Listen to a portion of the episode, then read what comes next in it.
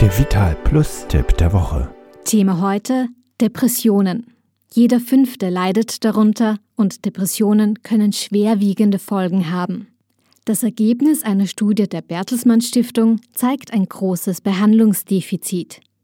Wir haben als eines der wichtigsten Ergebnisse herausgefunden, dass 74 Prozent der Menschen mit schweren Depressionen keine angemessene Behandlung erhalten.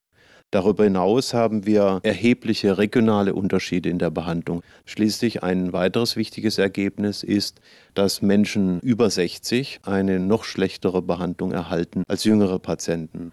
Zusammengefasst kann man sagen, dass drei von vier Patienten mit schweren Depressionen nicht nach aktuellen Therapiestandards behandelt werden und jeder fünfte gar keine Behandlung erhält. Professor Martin Herter ist Leiter der Studie, die vom Institut und Poliklinik für medizinische Psychologie am Universitätsklinikum Hamburg-Eppendorf im Auftrag der Bertelsmann Stiftung durchgeführt wurde.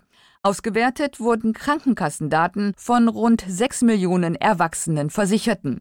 Die Ursachen für die Defizite in der Behandlung liegen häufig schon in Qualitätsmängeln bei der Diagnose. Auch das ist ein Ergebnis der Untersuchungen. Im Prinzip können wir davon ausgehen, dass alle Depressionsformen, wenn sie richtig und rechtzeitig vor allem erkannt werden, gut behandelbar sind. Wenn sie nicht erkannt werden oder nicht rechtzeitig behandelt werden, laufen sie allerdings das Risiko, chronisch zu werden oder dass Patienten sogar an Suizid versterben. Das Risiko, an Suizid zu versterben, ist relativ hoch, vor allem bei Patienten mit schweren Depressionen. Auch bei Rolf Sieg wurde nicht sofort die richtige Diagnose gestellt. Schließlich musste er wegen einer chronischen Depression behandelt werden.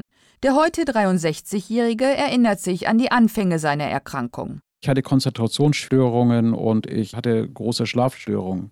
Und dieses Gedankenkarussell, wenn sich immer alles nur um eine Sache dreht, wenn man nicht aufhören kann zu denken und wenn man seine sozialen Kontakte einschränkt, ich bin nicht mehr aus dem Haus gegangen. Das ist dann schon ein Zeichen, dass etwas nicht in Ordnung ist. Dennoch wurde die Diagnose Depression bei Rolf Sieg erst sehr spät gestellt. Zu spät, um ihn wieder ins Arbeitsleben zu integrieren.